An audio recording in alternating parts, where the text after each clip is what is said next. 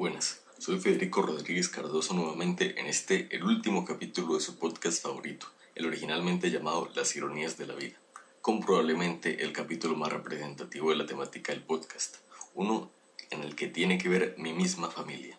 Es una historia que llegó a su fin, después de hadas y magia sin par. ¿Qué es lo que sucede? Se preguntarán.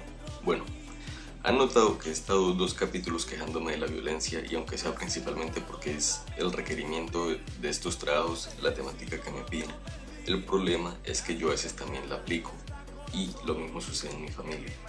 Y la historia que les voy a contar hoy es precisamente mi familia. Toda la familia de mi mamá viene del pueblo del Socorro, en Santander.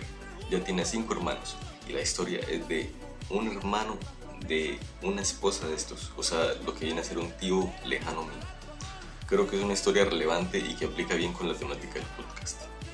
Resulta que este, entre comillas, tío mío, resultó ser un mafioso de esos que portan armas y amenazan, y que además comandaba una banda de ladrones del socorro en la que todos los ladrones debían pagarle una cuota.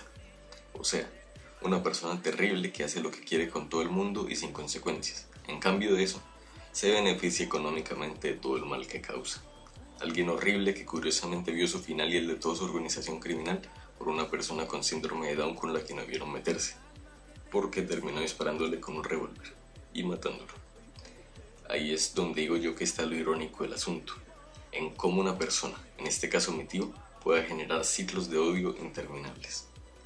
Las personas con síndrome de Down usualmente son gente tranquila que no se mete con nadie, y que mi tío haya llevado a alguien así a transformarse en un asesino para que parar la delincuencia en el pueblo es sorprendente además del hecho de que es un discapacitado el que se motivó a luchar contra la delincuencia en el pueblo y actuar directamente contra esta, y no la gente que tiene todas sus cualidades y que se habían afectados por el caso, o los mismos policías, cuya función es garantizar que este tipo de cosas no pasen.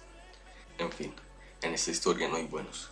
Hay una frase famosa que dice, abro comillas, si matas a un asesino habrá la misma cantidad de asesinos en el mundo, cierro comillas. Y eso aplica perfectamente para este caso.